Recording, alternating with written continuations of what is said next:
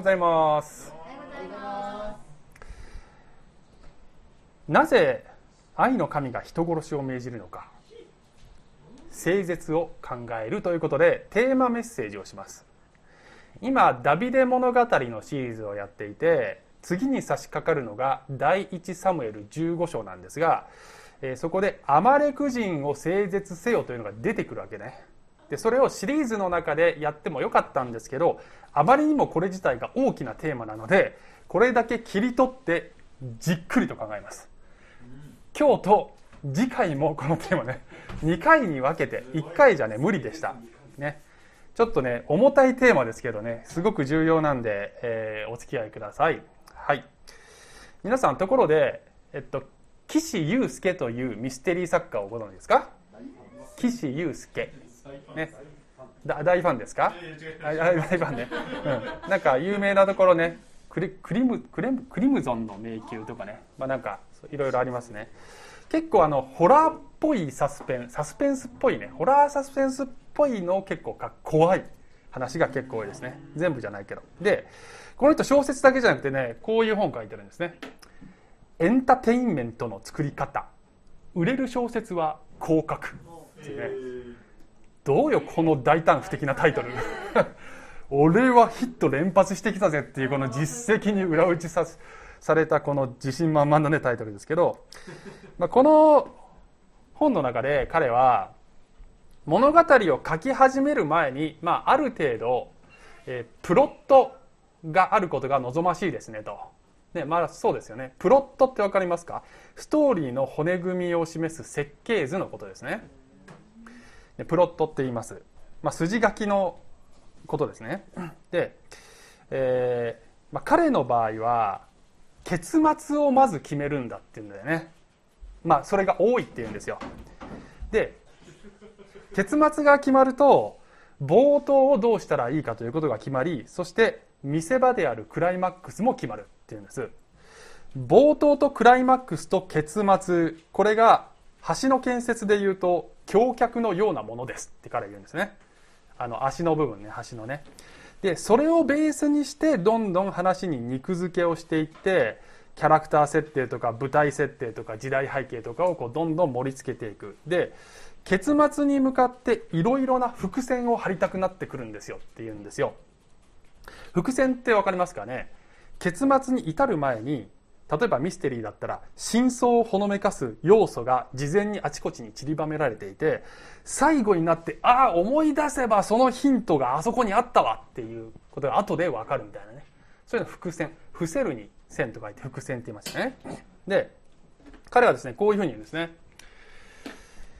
その物語の世界において作者は神の視点の持ち主でありラストまでの全てを見通すことができる。唯一の存在であるっていうんですよ。その通りですよね。なのでその特権を存分に生かすつもりで伏線を張り巡らせろって言うんですよ。すいません。ちょっとこれこっちね。でね。あのでさらに彼はプロットを作る段階で、まあ、どんなに緻密にいろいろ決めておいても実際にその通りにストーリーが展開することはほとんどなくて必ずどっかで脱線するんだよって言うんですでねさらにこんなこと書いてあるんですね。私の作品でも早い段階で死ぬ予定だった人物がなかなか死ななかったり まだ生き延びる予定であった人物があっさり死んでしまったりとイレギュラーな事態が数多く発生したものがある。しかし最後の着地点をはっきりと決めておいたおかげでストーリーに破綻をきたすことはなかったむしろ結末をしっかり決めていたことにより安心して登場人物を泳がせることができたと思う。面白い表現だよね。まるで登場人物が意思を持って生きてるような表現ですよね。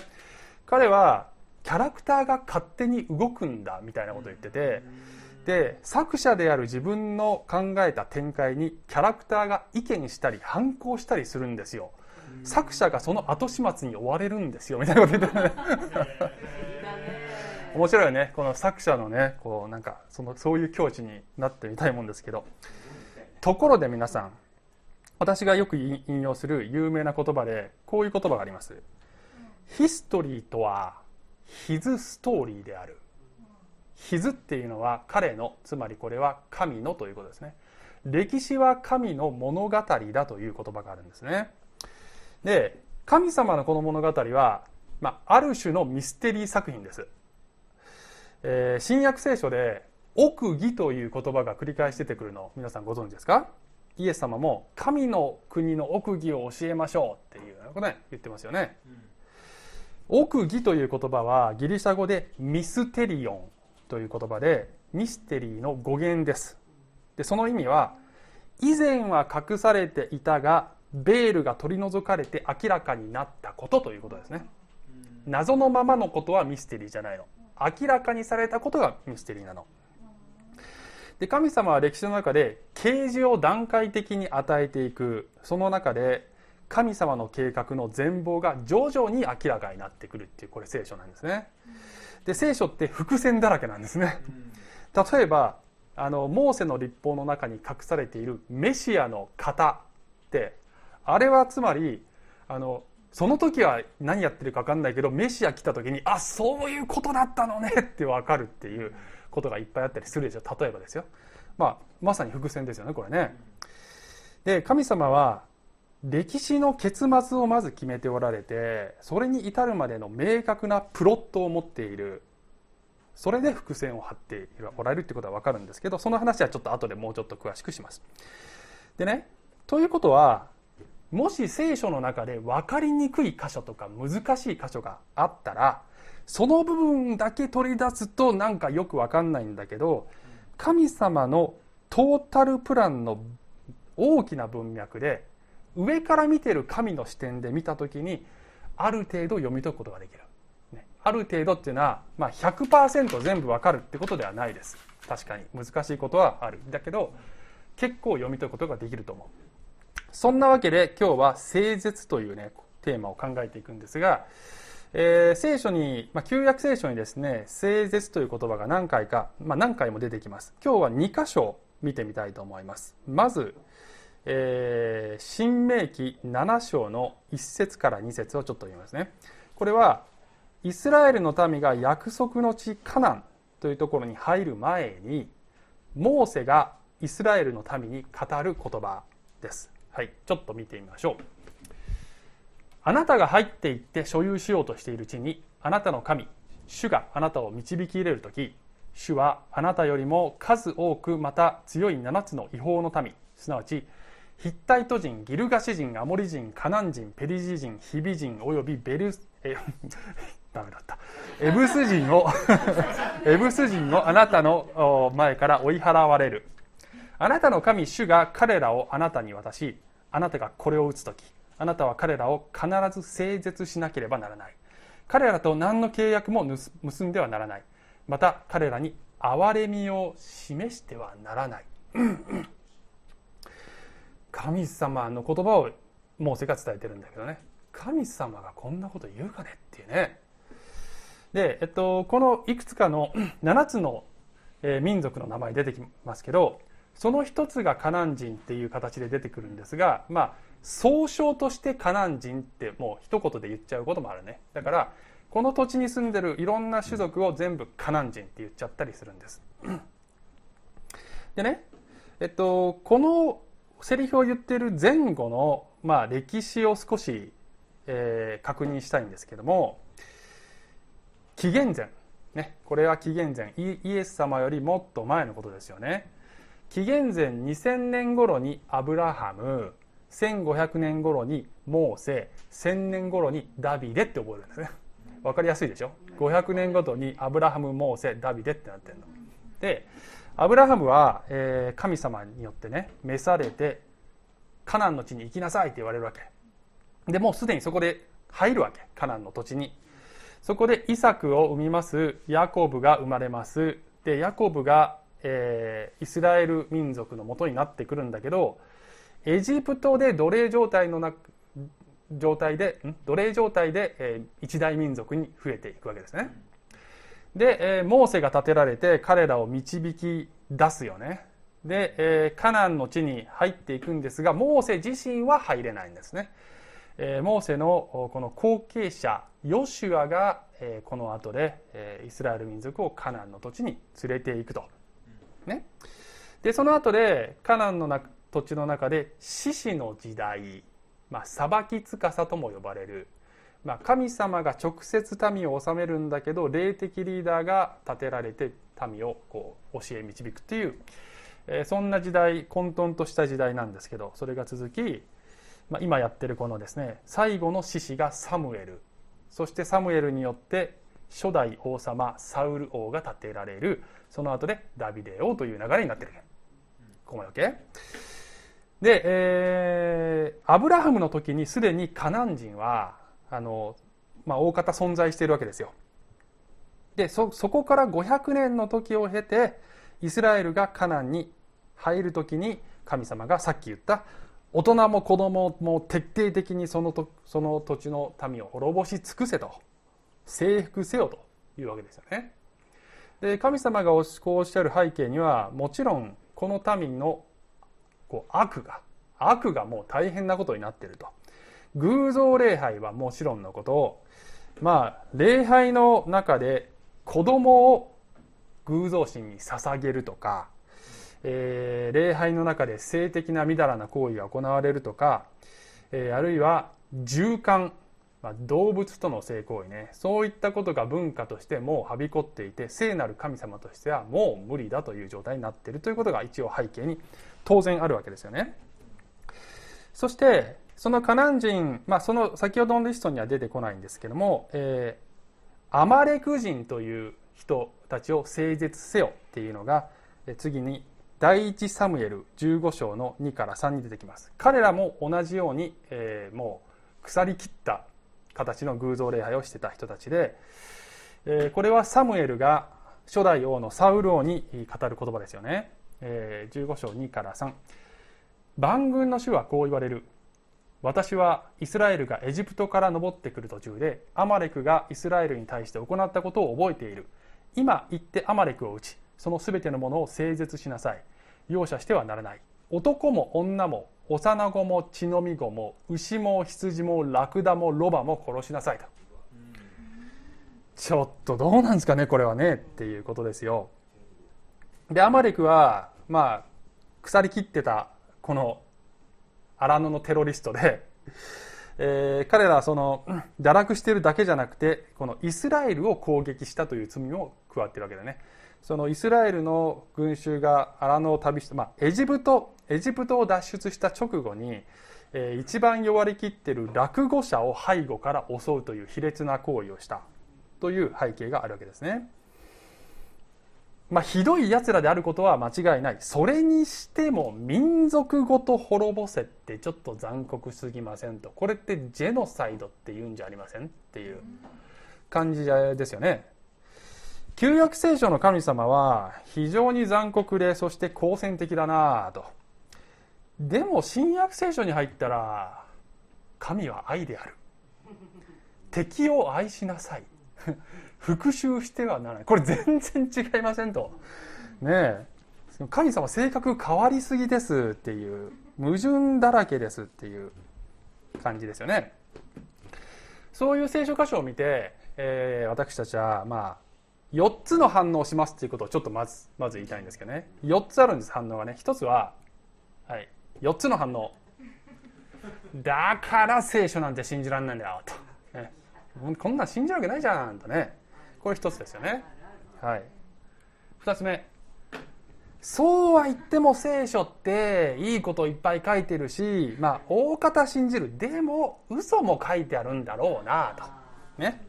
まあ、こういう立場はいわゆる聖書の自由主義神学リベラルな神学というふうに呼ばれてますあの聖書の部分的には真理だけど部分的には真実でないことも書いてあるというような立場ですよね。そのどっからどこまでが真実でどっからが嘘かっていうのを誰が判定すんのっていう話で、えー、あなたが自分で真実と嘘を判定して取捨選択できるんだったら聖書いらねえよっていうことなんですよね。ね、御言葉より自分の方が上かよっていうことになるわけですだからその立場取るんだったらね、意味ないと思いますね。なので、全部信じるか全部信じないかどっちかだと思うんですよ。で、信じたいなと思ったら全部信じるしかないんですけど、反応3つ目全部信じるけど悩むってね悩むと。もうこういう箇所私のかつての姿で聖書読むたびにもうねこういう歌詞を読むたびにも気がめいるし信仰もグラグラするってねこれ本当なのかなってね。聖書を読むと信仰がなえるってこうおかしくなってそんな状態になってましたね結構ね。で、えー、4つ目の反応としては、ね、全部信じるのは一緒。でも悩まずに一旦棚上げしておこう。これが一つ。でこれはとても健全です。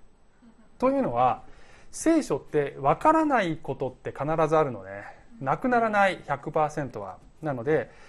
人間には神様のことが全部分かる状態にはならない。ということが大前提ででも神様は聖書が真実だと信じる十分な理由をもう私に与えてくれた。分からないこともいつか分かるようになるかもしれないしそうじゃなければ天国行けば全部分かるに違いない。私は人間だからそれでいいのだというふうに健全な割り切りをするっていうことが、えー、すごく大切なんです。が棚にあげたものをずっとあげてなくてもいいの。これもう下ろせるかもって思うことがあるわけね。昔分かんなかった。でも今だったらこれもしかしたらもう分かるかもってものが結構ある。それは順序下ろしていけばいいわけ。ね。えー、皆さん魚食べるの好きですか、ね、焼き魚好きですか？はい大好きですね。骨食べますか？骨食べるんか。まありょうさんはね、まあ、ちょっとりょうさんはちょっと除外しとこう。焼き魚ってね骨を取って食べるんだ基本的にはね。食べれないでしょ。でそれはそれはそれで美味しい食べ方だし間違ってない。でも魚の食べ方で圧力圧力鍋で鍋で骨までホロホロにして食べるやり方もあるでしょ。それも美味しい。上にその方が栄養があるわけ。骨まで食べれるようにしたらそれがあなたの骨を作ります。なのであこれも骨まで食べれるかも。難しかったけどこれちょっとくもうなんかだいぶ柔らかくなって食べれるかもと思ったものは食べてください。ということをこれからやっていくわけね。ででも私のこのこれから始まるね、まだこれ序盤ですよ。始まる話を聞いて、ね、聞いて最後まで聞いてね次回の分までも全部聞いてやっぱまだ納得できなかったってね。人によってはなるかもしれません。ね坂本さんにもすっごい期待したけどダメだったなってねなるかもしれません。そしたら4番に戻ればいいのね。123に戻る必要がないんです、ね、坂本はちょっと能力がなかったと。でも4に戻ってまた考えようっていうふうにすればいいということ。を一応最初に言っておきますね、はい、けどベストを尽くします。さあでは本題に入っていきたいんですが、えー、3つの疑問に分けて整理して考えます、はい、ABC です。A なぜこういう残酷な裁き神は残酷な裁きを下すのか。B なぜそれを人間たちにやらせるのか。イスラエル民族に他の民をね整絶させるでしょ人間にやらせないでほしいんだよと、ね、C なぜ子供まで犠牲にするのかこれが一番難しい、はい、で今日話せるのは A までです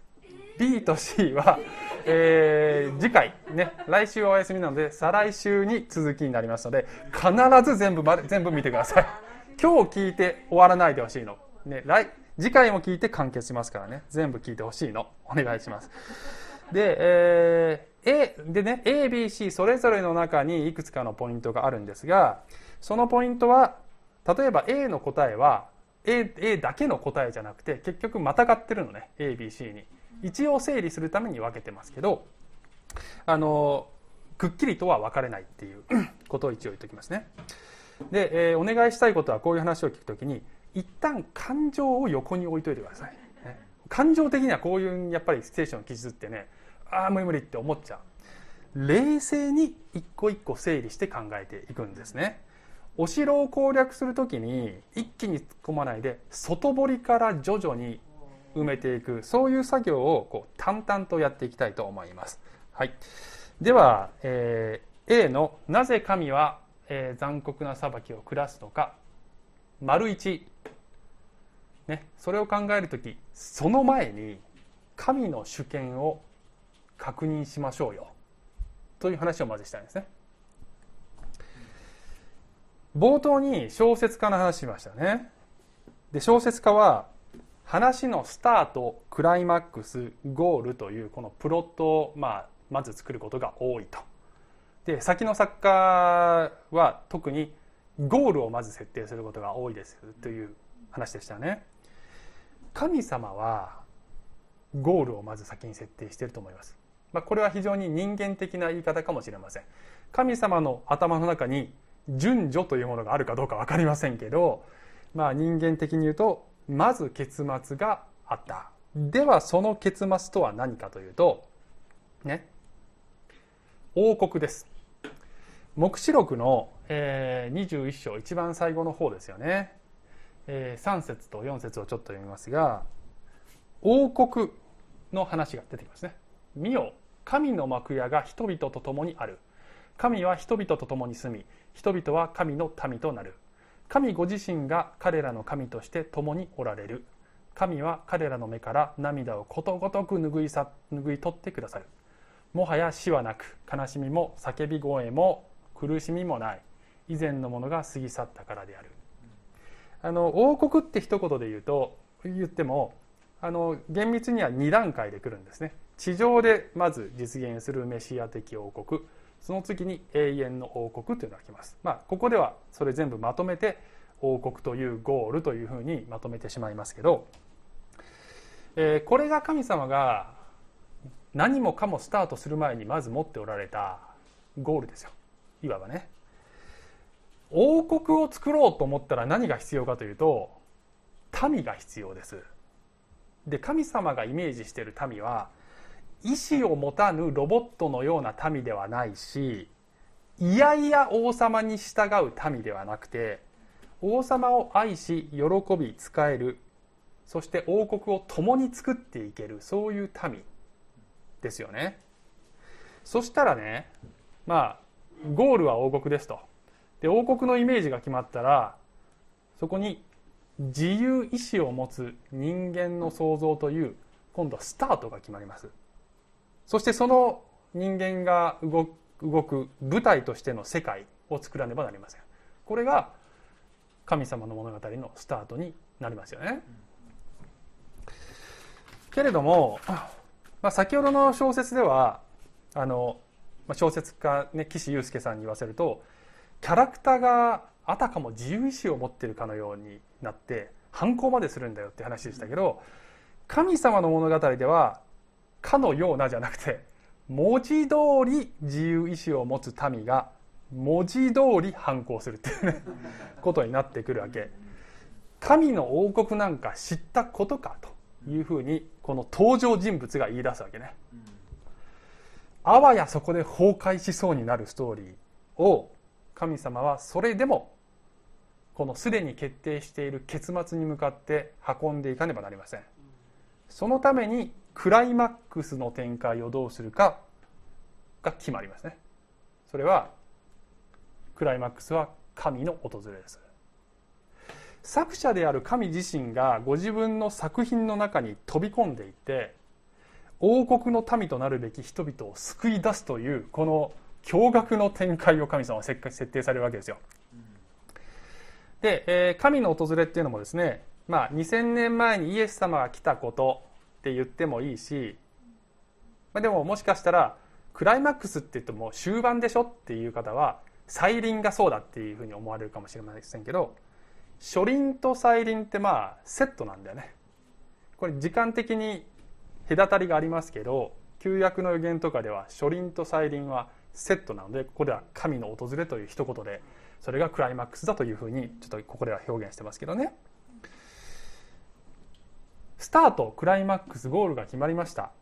物語の他の全ての部分をこの3つをベースにして神様は組み立てていくわけで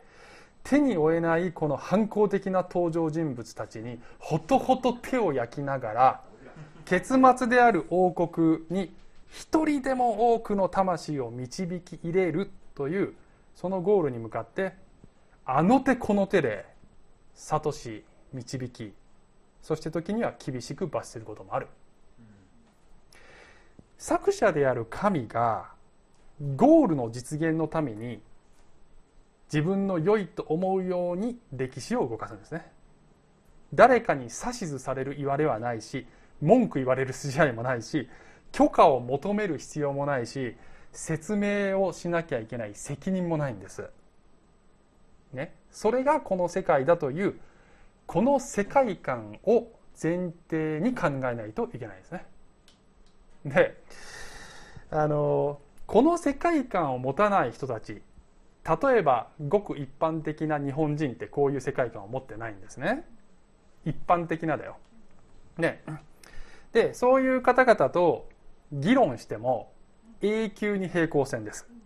立ってる世界がもうすでに違うからね神が裁きを下すとかいうコンセプト自体がもう普通の人には耐えられないそれは今日の箇所だけじゃなくてノアの洪水とかソドムに下る神の人がねもうそそんなそうこんなにたくさんの命をいっぺんに奪うなんてひどいという反応しか世の中的にはないと思いますね。でもひどいっていうのはこれ何を基準にひどいって言ってるのでしょうかねっていうことなんですよ。うん、あのでここですねこのポイントの中でちょっとね考えたいことはこの問いです。そもそもなぜ人を殺すことはいけないのかっていうことをまずね考えないといけないんですね。人殺しちゃいけないよってみんな思ってるんです世の中の人もねみんな道徳とか倫理を持ってるんです。で普通の人は殺人はいけないことって分かっている。けどなぜいけないかってどれぐらい多くの日本人がちゃんと答えられるかなっていうね。例えばニュース見てるとイスラム教の人が神様の命令だとかっていう理由でテロを起こして人を殺す。いややっぱり一神教って怖いよね。って結構世の中の人は言いますよね。神様が殺せって言ったら人でも殺しちゃうんでしょ？怖いよねってね。結構みんな思ってますね、で同じく一神教である私たちクリスチャンはイスラムの教えが何が間違っているかっていうのは聖書的に論じることができる、ね、あれはなぜかななぜかなぜ間違っているか聖書的に論じられる。でもえー、そもそもそういう信仰を持たない人たちは何が理由であれはひどいって言ってるのかなっていうねだって神様が本当に命じたかもしれないじゃん。ね神様がそんなことを命じるわけないって何を根拠に言ってんだろうね。ありますかね言ってること。でそういう人たちがあの、まあ、これもそういう人たちって本当に一般的にです誰か特定の誰かのことじゃなくてまあ普通の日本人だとね神社とかに行ってねあのお参りするんですよね。一神教と違って八百万の神はもっと平和だなっていう感覚でお参りするでしょ。でもさ神社って神道じゃん。神道ってあのすごいことやった歴史上の人物が神様になっちゃったりするのね。例えば戦国の武将の信長秀吉家康全部神社で祀られて神様になってるでしょ。でそういうところに行って大学受験合格できますようにビジネス合格できますようにってパンパンってやるでしょ。あの戦国武将たちってそんな立派な人たちだったんだっけ？ってね。なんか戦とかやってたけどなんか社会正義のためにやってたんでしたっけ？彼らね。自分の野望を実現するためにためにいっぱい人殺してるわけですよ。でまあ、横暴な政治で無益な血も流してるしね。ね。で、そういう信長の神社に行くかどうかってことじゃなくて、そういう人物を神様にしちゃうような宗教体系なわけですよね。で、パンパンってやりながら、いや一神教っていうのは神様の名前で人殺すってのは怖いよねって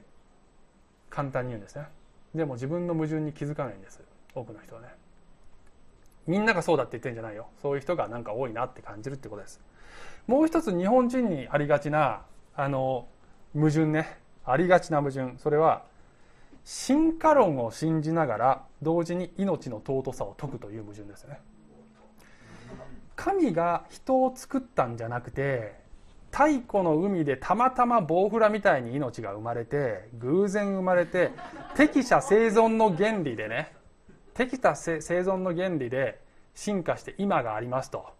そういう世界観に立ちながら命の尊さとか弱者の権利とか差別の撤廃とかを論じこれね矛盾してるんですよ。でそれはもう世の知識人とかメディアとか全部そうです。ね。もう一般の人の感覚も大体そうですよね。あの世界観と倫理観が矛盾してるの。でその矛盾に誰も気がつかないですね。で聖書では無から有を作った超越者がいて絶対的な意味での正義の尺度を持っておられてこの方が人の命は尊いんだよ価値があるんだよと言ってくれている。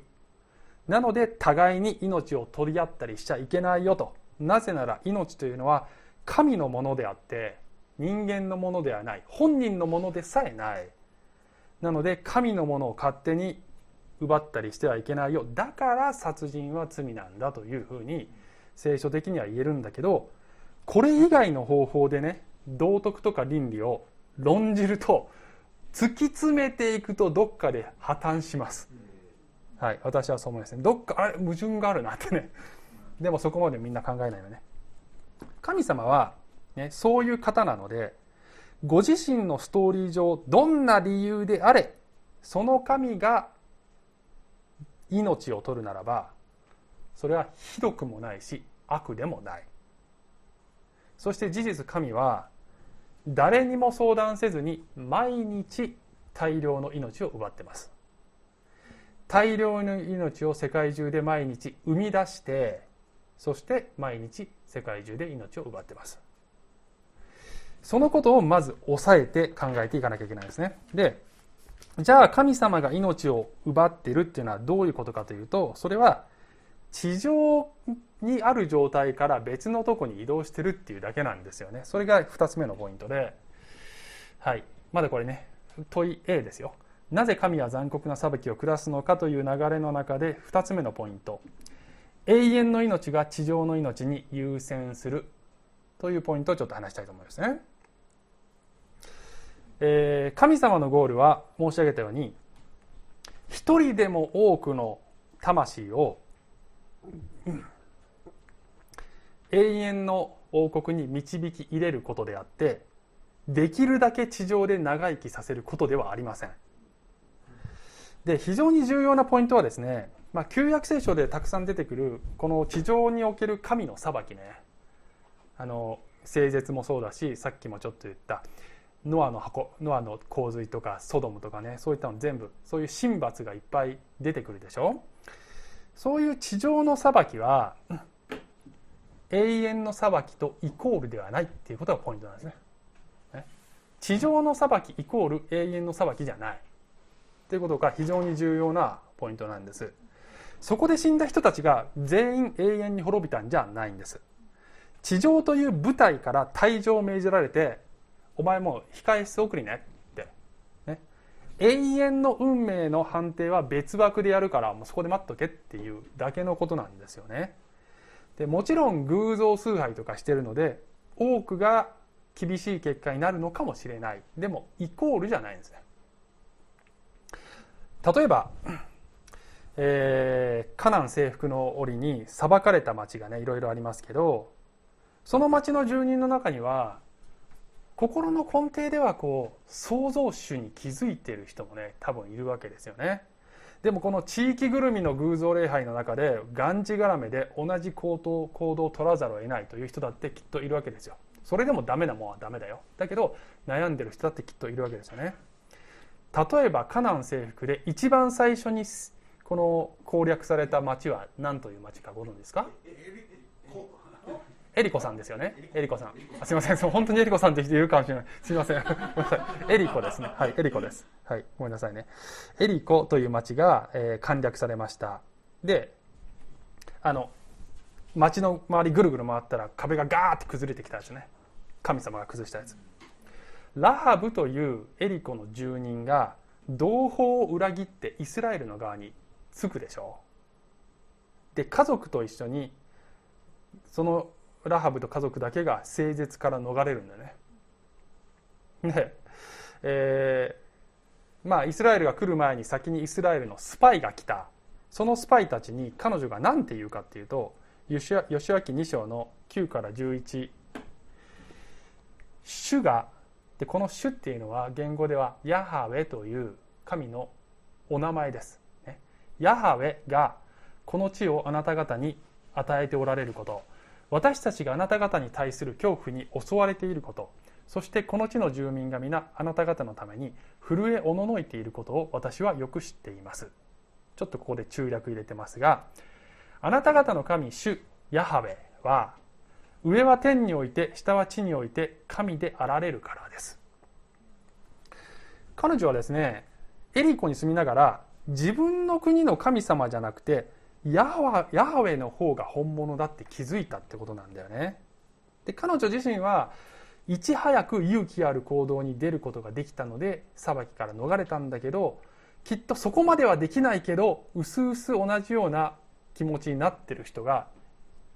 他にもいるわけですよ。もうみんなヤハウェが来るって思ってるわけだよね。であのでもラハブほどは勇気がない、ね、でもそういう人たちでもいざ壁がガラーって崩れましたとイスラエルの兵士がわーって来た時に死の間際にヤハウェに憐れみを請わなかっただろうかと私は想像するんですよね。こうたんじゃないかなって思うんですよね。でねそう思う理由がありまして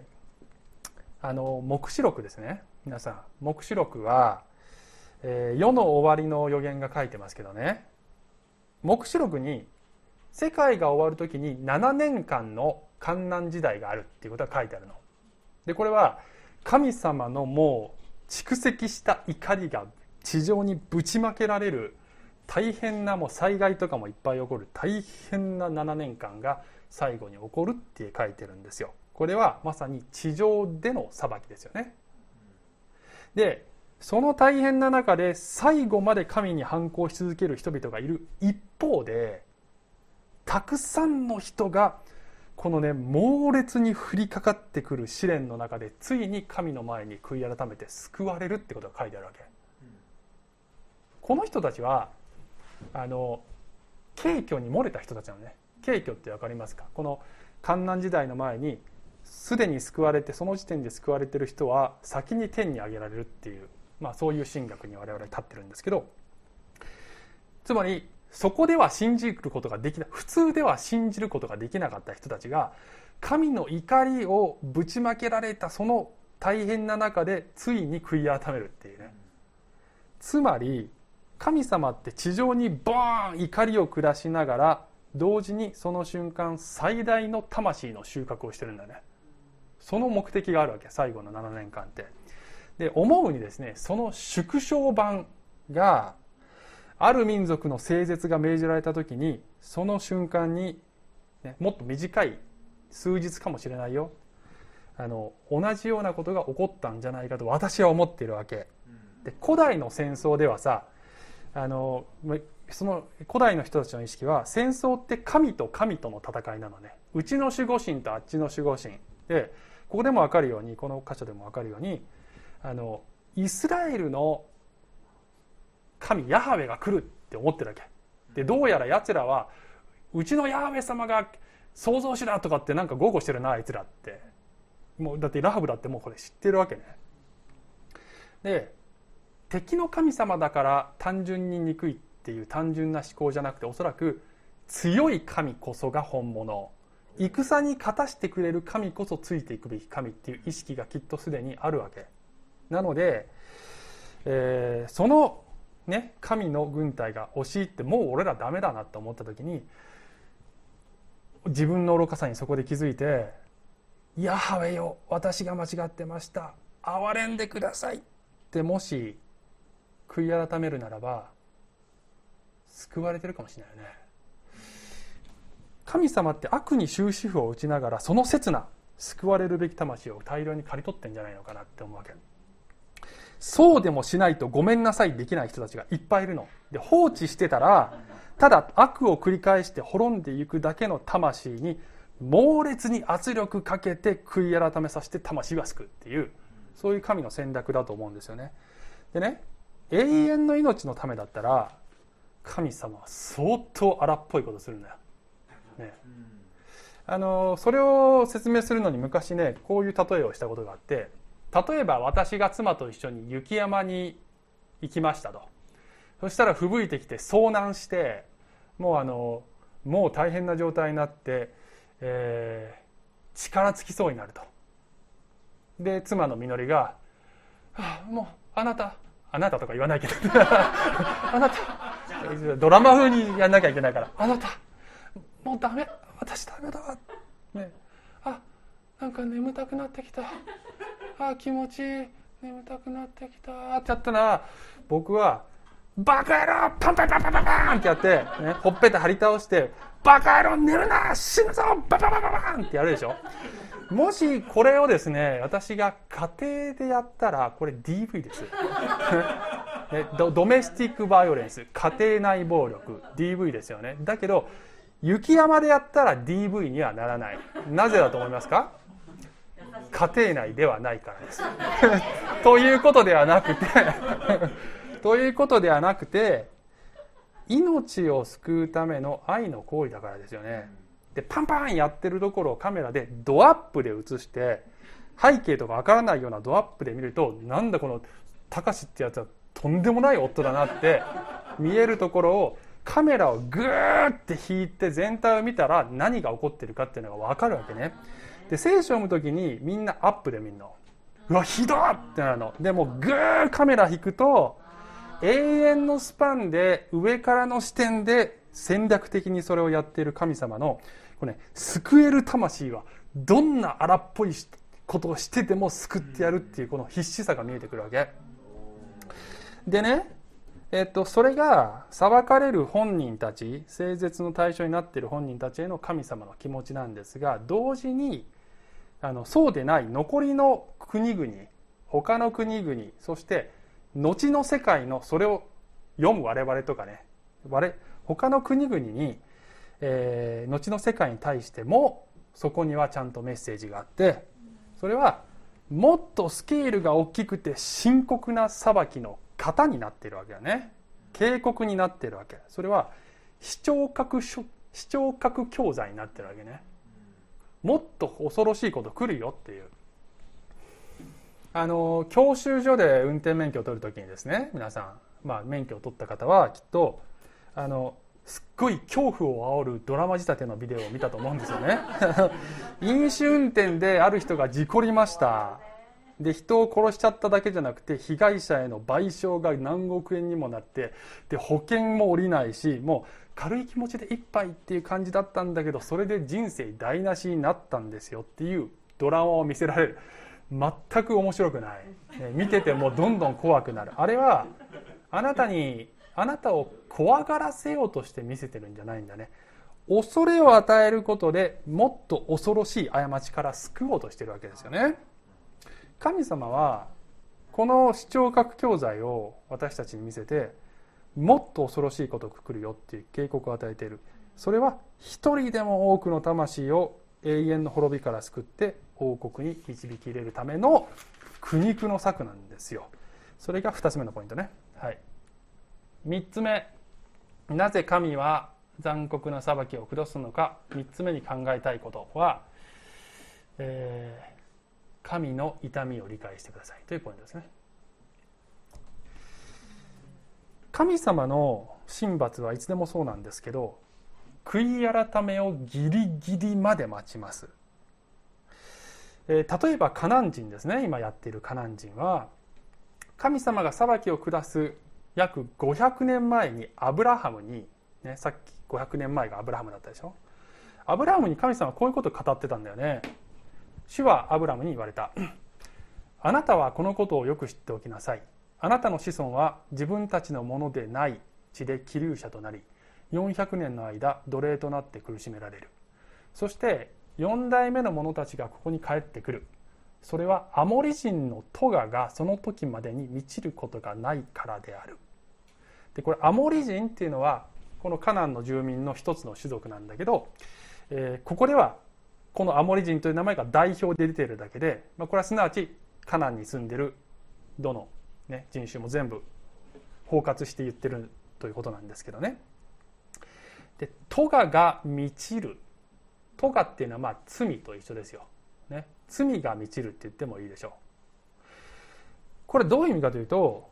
神様は憐れみによって待って待ってでももうそれも限界で罰する以外にもう他に手はないねというそのポイントに至るまでは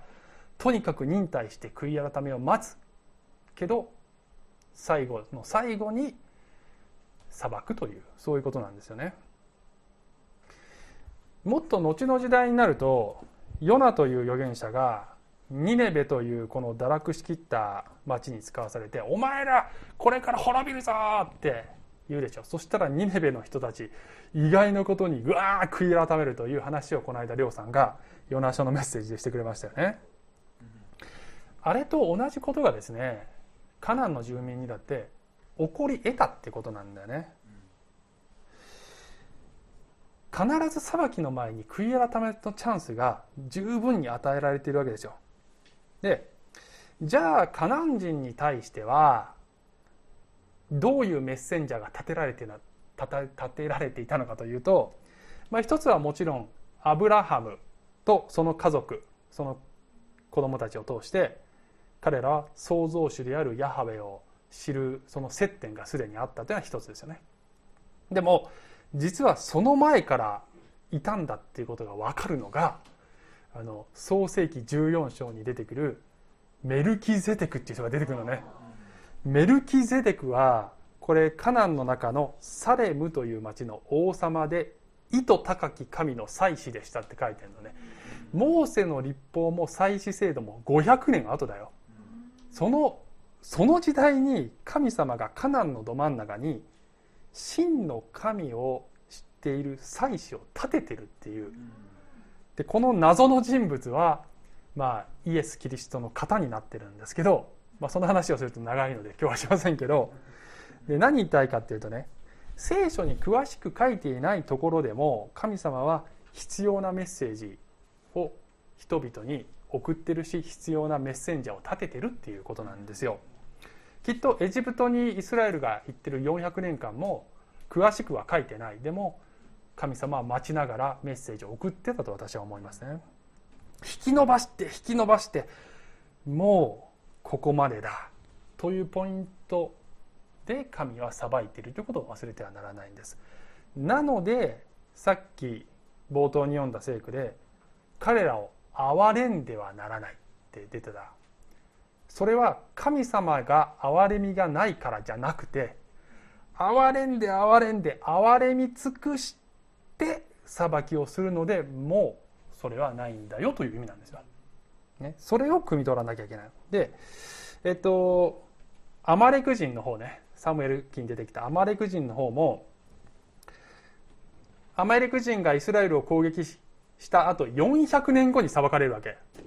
でさ400年前の先祖のことで裁かれるって子孫かわいそうじゃんって思ったりするんだけどそうじゃなくて神様待っても待ってもいくら世代交代をしても彼らの態度に変化がなかったっていうことなんですね。なのでもう待てないということなんですだから400年後になってるのはそれは憐れみの結果でそうなってるってことなんですよ。エゼキエル書33章の11節神様のお気持ちが現れているところですね。